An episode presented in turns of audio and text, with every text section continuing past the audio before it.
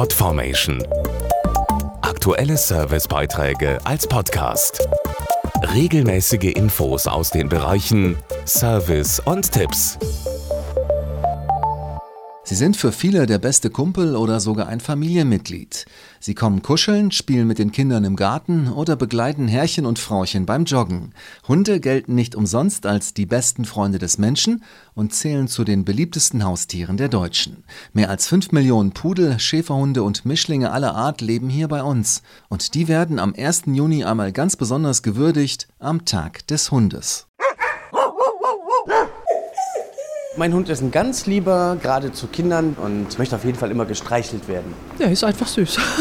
Wenn ich von der Arbeit nach Hause komme und wir dann Gassi gehen, dann ist der ganze Stress vergessen. Hunde tun dem Menschen einfach gut. Gleichzeitig geht es am Tag des Hundes aber auch darum, was die Vierbeiner brauchen, damit es ihnen selbst auch gut geht.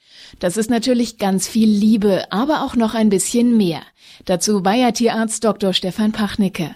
Hunde brauchen vor allem Zeit und Zuwendung, zum Beispiel während langer Spaziergänge oder aber natürlich auch beim Spielen. Gerade Welpen brauchen nicht nur eine gute Erziehung, sondern auch viel Zeit für die Sozialisierung mit anderen Hunden. Außerdem ist eine ausgewogene und artgerechte Ernährung wichtig und gerade bei langhaarigen Hunden sollte man natürlich auch an die Fellpflege denken. Bitte gehen Sie mit Ihrem Hund regelmäßig zum Tierarzt. Der berät Sie auch gerne über das Thema Schutz vor Parasiten wie Würmern, Zecken und auch Flöhen.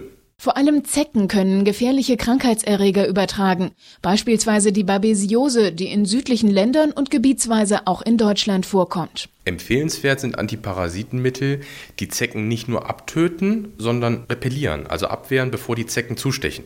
Da gibt es zum Beispiel spezielle Antiparasiten-Halsbänder oder auch Spot-on-Mittel, also Präparate zum Auftropfen auf die Haut am Rücken des Hundes. Und vergessen Sie nicht, Ihren Hund nach jedem Spaziergang in der Natur sorgfältig auf Zecken abzusuchen. Mehr Infos zum Thema auch im Internet auf parasitenfrei.de. Podformation.de Aktuelle Servicebeiträge als Podcast.